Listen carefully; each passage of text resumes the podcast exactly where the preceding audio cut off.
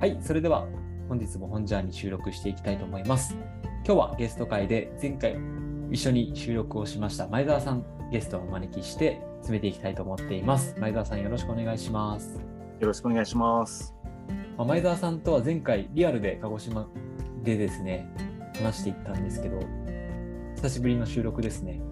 そうですね。まあ、急に声がかかったんで、ちょっとびっくりした感じです。はい。ななぜ今回ちょっと急に声をかけさせてもらったかというと、まあ、前澤さんとは同じオンラインコミュニティに入っていて、でそこで毎月1回ぐらいのペースで課題図書で本を読むんですけど、その本が結構僕の中では好きな本で、で前澤さんもちょっと別の2回に分けてやった読書会なんですけど、別々のところでこう参加してたので、今回ちょっと前澤さんとその本について話してみたいなと思ってお誘いしました。ありがとうございます。簡単に前澤さんのなんか人となりが分かるようなちょっとお話をこう聞いていきたいなと思うんですけど、なんか先日は木彫りの方でね、ええまた個展を開かれてましたね。そうですね。あの、えっ、と、8月の27から2週間で、あの終わったばっかりなんですけど、すっごい楽しかったですね。わー結構オンラインさんのメンバーもね、あ、結構来ましたね。あ本当に ありがたいことに、あのリアルで、その場で初めて会会った人も、はいえーいるし、本当に、あ、なんかいいなっていう感じですうんよね。うんうん、えー楽しかったです。掘ったりとかもしてましたね、メンバーの皆さんね。そうそうええだからどっちかというと、そっちがメイン。あなるほのど。であの見てもらうのも大事ですけど、はい。あのやっぱ実際に同じ体験をするっていう、うんまあなんかねあのなんつうんだろう。あのまあ無理やりこじつけじゃないですけど、はい。本ね今回の取り上げる本についてはい。あの一緒に語るって感じじゃないですか、ね今日だと。うん。そういう感じでうん。あの木に向かってうん。一緒にあのなんか作るっていう感じはうん。楽しいんですよね。だから自分が作ったものを、あの発表するよりも一緒になんかやるっていう方がやっぱりいないるほど。なって思うんですよね、私の場合。ああ、いいですね。同じ体験をして通じて、またその同じものをやっていながらも感じていることが違ったりとか、まあ、共通する部分もあったりとかするっていうのもまた面白い部分ですよね。そうですよね。はい。だからあのやっぱ単純にこう、はい木に刃を入れてった時のこう削れてる感じとかが気持ちよかったりするうん。うん。その気持ちよさっていうのがあの分かってもらえるのが嬉しいですね。うーん。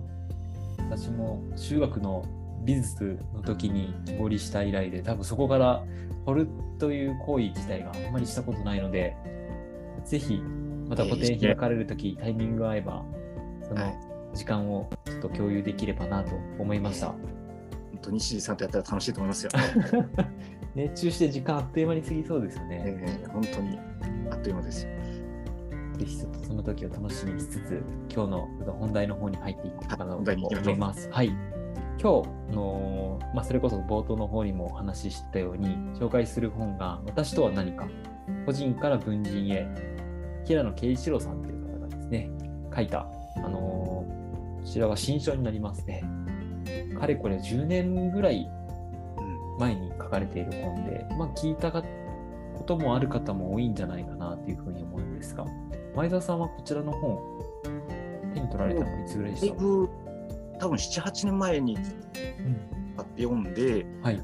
で今もうあの多分引っ越し何回もしたんでどっか行っちゃったっていう 感じなんですよね。なるほど。えーでもすっごい印象に残ってるんへで、ーあじゃあ今回はどちらかというと再読したっていうよりもその時の記憶がしっかり鮮明に残っていてで対話したような感じだったんですか？そうですね、あの皆さんあのの話を聞きながら思い出したみたいなところもあるっていう、詳細なところは。核となるところはね、やっぱりその、はいやっぱり文人っていうその概念うん。が新鮮で、あのいいなと思っうん。たのが残ってるので、うん。絶対、えー掴んでればもういいかなみたいな感じで、まあそうですよね。うん今、リスナーの方も、ね、初めて聞いた方もいらっしゃると思うんですけど、まあ、個人から文人へとサブタイトルがついてるんですが、結構この文人っていう言葉が、この本のキーワードになってきますね。そうですね。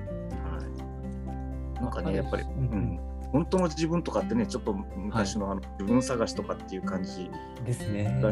ちょっとどうなんだろうはい。っていう時にこの概念が来ておそうだよねってうん。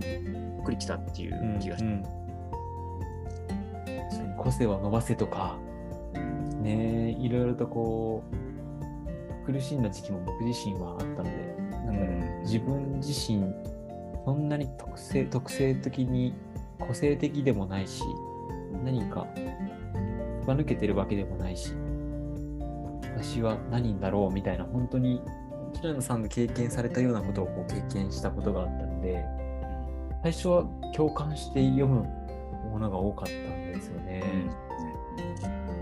前澤さんはどうでした？実際最初に読んだ時の感覚、記憶は。本当にすんなりあそうだよねってうんなんか、すすっきりした感じうん。で、ね、こういう捉え方ありだよねと思って、そうするとなんか気持ち的に楽になるなうん。っていうふうにすごい思いましたね。うんあのうんなんですかね私はそのあのこうありたい自分とそうじゃない自分がすごいあのこのギャップに悩んでたりとかうん。いうことがよくあったのではい。そういう理想の自分とかっていうのは、あの別にいいじゃんっていうかね、ん ちょっと置いとけばうん。いいかなって思えるのはなんかすごくいいなと思ったんですよね単純に。うん。まあ、全てにひっくるめて、その時もあるし、そうじゃない時も自分自身ですしっていうね、解釈できるとだいぶ楽になりますよね。そうですねうん。そこが良かったですね。うん。結構、学生の時も、A さんと話してる時と B 君と話してる時と、自分自身が違う時に、あれ？これはどっちかがこう演じてしまっているんだろうか？とか、そういうこととかは、自分じゃないかもしれないっていう悩みが、ね、解消される部分もあったと思うんですけど、結構オンラインサロンの中では、とはいえ文鎮ってっていうクリティカルに、ね、考えられる方も多かったのが新鮮だったんですけど、うん。前澤さんが参加された時もそういうちょっとこう逆の立場から見るようなご意見とかもありました？そうですね。やっぱりその、えっと、いろいろいていいよねっていうのをうん。見ている自分もいるじゃないですかとかっていうなってくるとあ、はい。それってどんな自分なんですかみたいなその哲学的な問いになってそうだよねと思ったけどでもそれそういう話をしていくとうん。なんかえ今一つなんつうんですかねちょっとあのそそこを話してってもあのなんつうんですかねそのうん。玉ねぎを剥いてったら何もなくなっちゃうとかっていうのうん感覚に近いかなとか思っうん。て、そうそうじゃないよねうん。っていうことで違う角度から、あの盛り上がった話としては、うん。あのじゃあそのまあ10年も経ってるけど、今もずっとこの文人っていうことがすごく盛り上がったりするじゃん、はい。それがなんでなのかっていう話をしてるのがすごく面白かったですね。んちなみになんでね、この6年経っても盛り上がっているっていううん話の行く先っていうか、結論みたいなところはどういうところに話がこう広がってたんですか？そうですね。あのやっぱりこういう SNS とかが広がってあのいろんな自分がいてっていうことが当たり前になってきて、えーまあ、例えばこうやって Zoom で話したりとかっていうのも当たり前で、そこで立ち現れる自分も、うん。あ自分だしうん。リアルで会ってる時も自分だしっていうのが自然な状態だからこそやっぱそうだよねっていうことがしっくりきてるし、あとはそのなんですかねこう、えーまあ私がさっき言ってたみたいにこうあの核となる本当の自分とかっていうものを追求していくっていうことをやっていくと苦しくなってしまうし、うん。だからこそそういうあり方うんというか見方はい。は自然だし、うん。うん、っていうのがあの、一旦そういうふうに思うようになってきたっていうのがうん。あるんじゃないかなってう。いうん感じでしうーん。ああ、面白いですね。確かに SNS うんでね、アカウント複数持っていてっていうのがね、若い世代だと割ともう当たり前のようにあるっていうのは、今までとはちょっと違うようなね、ものではありますね。えーあれですよねそのなかった頃だとうんあのその内省的な人は極端に言うとあのオウムに走っちゃうとか、うんうんうんうん。あのだってし他に情報がなさすぎてはい。こうどんどん深くなっていくとそっか。こうなっちゃうとかっていうのがあったのが、うん。こうフレキシブルに、うん。ね、いろんな自分がいるっていうのを認められることによって、そういうふうになりにくいうん。形がなってきてるのかなってうん。いう思うんですよね。うん。うんまあね、今今ちょっとカカルトは問題にはなってますけど、はいあそうですね。えーなってますけど、はい。えー全体としては、ね、あの変わってきてるんじゃないかなって思うんですよ。ううんん、そうですね。まあでもこういうような感じで当たり前にいろんなそのコミュニティに属していったりとかリアルで会うその自分自身がいるっていうことが許容できるような環境にはなってきてるかもしれませんね。以前と比べるとですね。うん。まあ、それがあの、ね、100%いいことだけじゃないと思うんですけど、うん。でも明らかになんていうんですかねあのフェーズが変わってきてるというかそんな気はちょっとうん。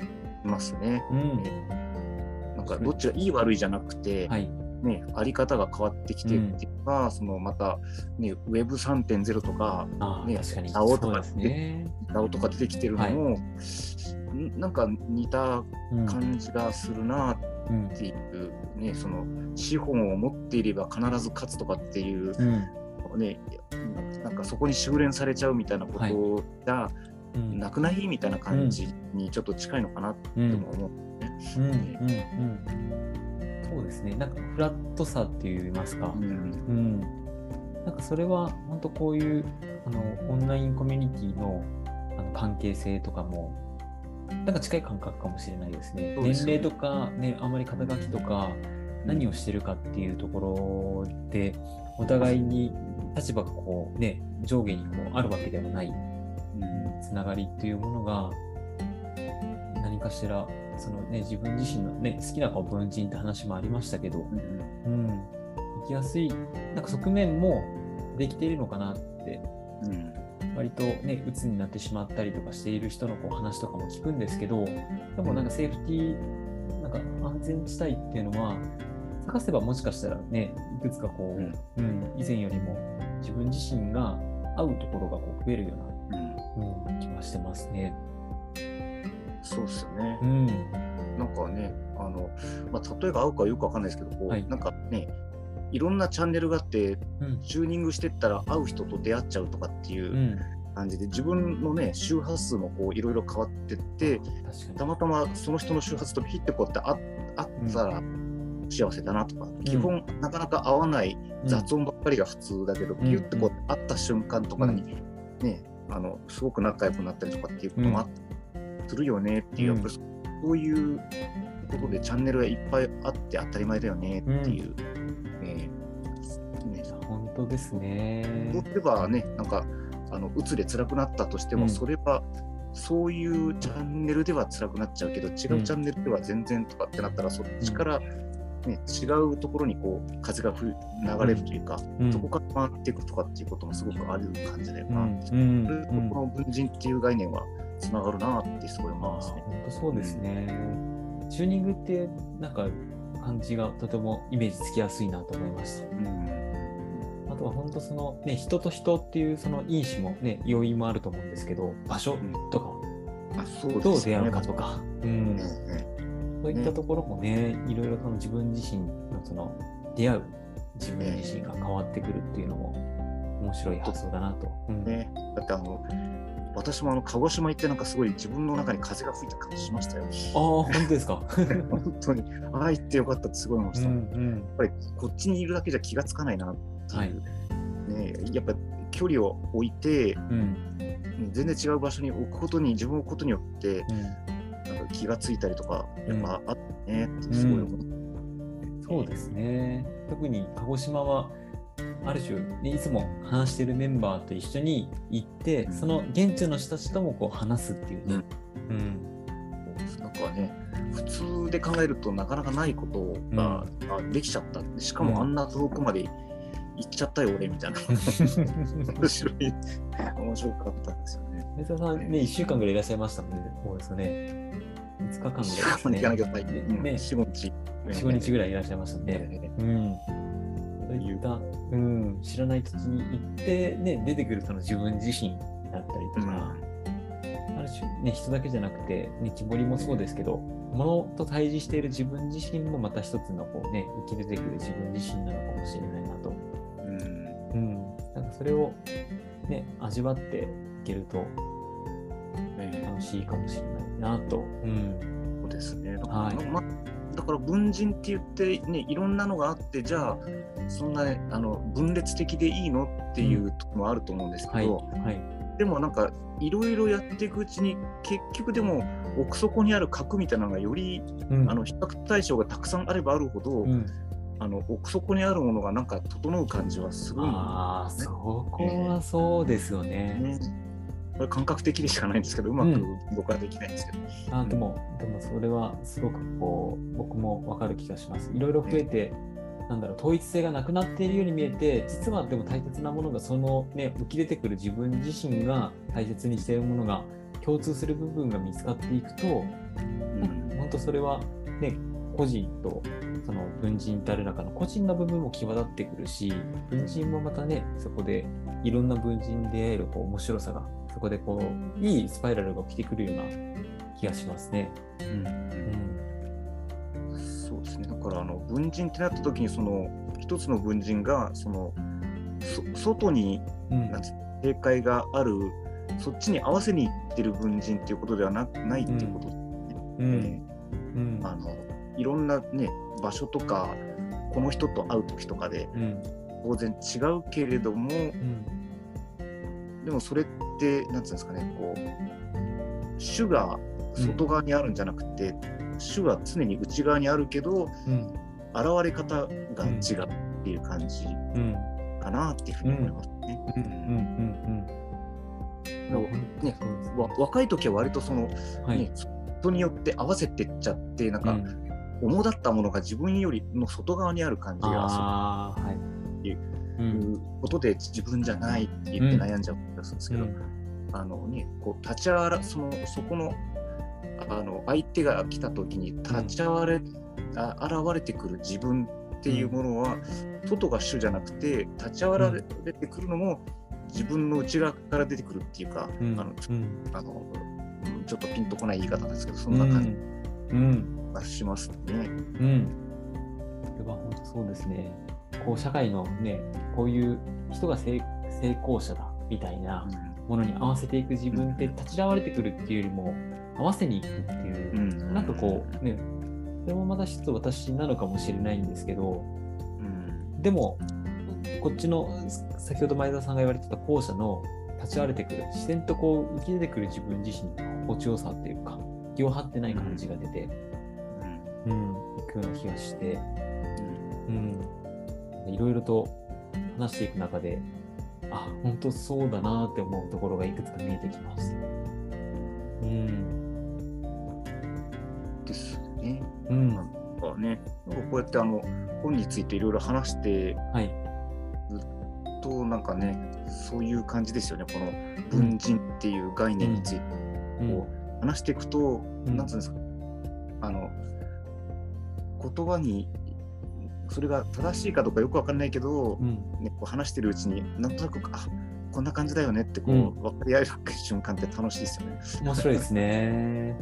だからね、人と人との間に本があって、その本もね、まあ人だと例えば、まあね、いろいろ思想とかこう、ね、書かれたりとか、物語が入っていて、そのね、三者とこう話していく中でまた新しい自分自身のね、考えであったりとか、経験が浮き出てくることによって、また、うん、予測していなかったうんうん、ことがこう立ち現れてくるのは一つのこう、ね、読書会とか、うんままあ、映画を見て話すとかもそうかもしれないんですけど、醍醐味かもしれないなと思いましたね。そうですうね。ん。はい。ということで、結構いろいろとこう話題をこう話すことができたかなというふうに思っています。前澤さん、今日いかがでしたか？はい。いや、やっぱあの西井さんと読書会いつも楽しいので、うん。こう楽しいです。はい。いい話ができてよかったなと思いまはいす。。またぜひね、いろんな読書会これからもあると思うんですが、またはい個別に個別にこんな形で一冊選んででもいいですし、もうただただ単にね、今前澤さんはマイ部屋という個人でいろんな方がこう話せるようなね、部屋をやってるような感じで、ちょっとこうね、柔らかい感じでの会もできたらなというふうに思ってますので、その時もまたお誘いさせてください。はい。ぜひお願いします。はい。では、これにて本ジャーニー終了したいと思います。最後ちょっと締めまたお付き合いいただいていいですか？はい。はいぜひお願いせーの。本ジャーニー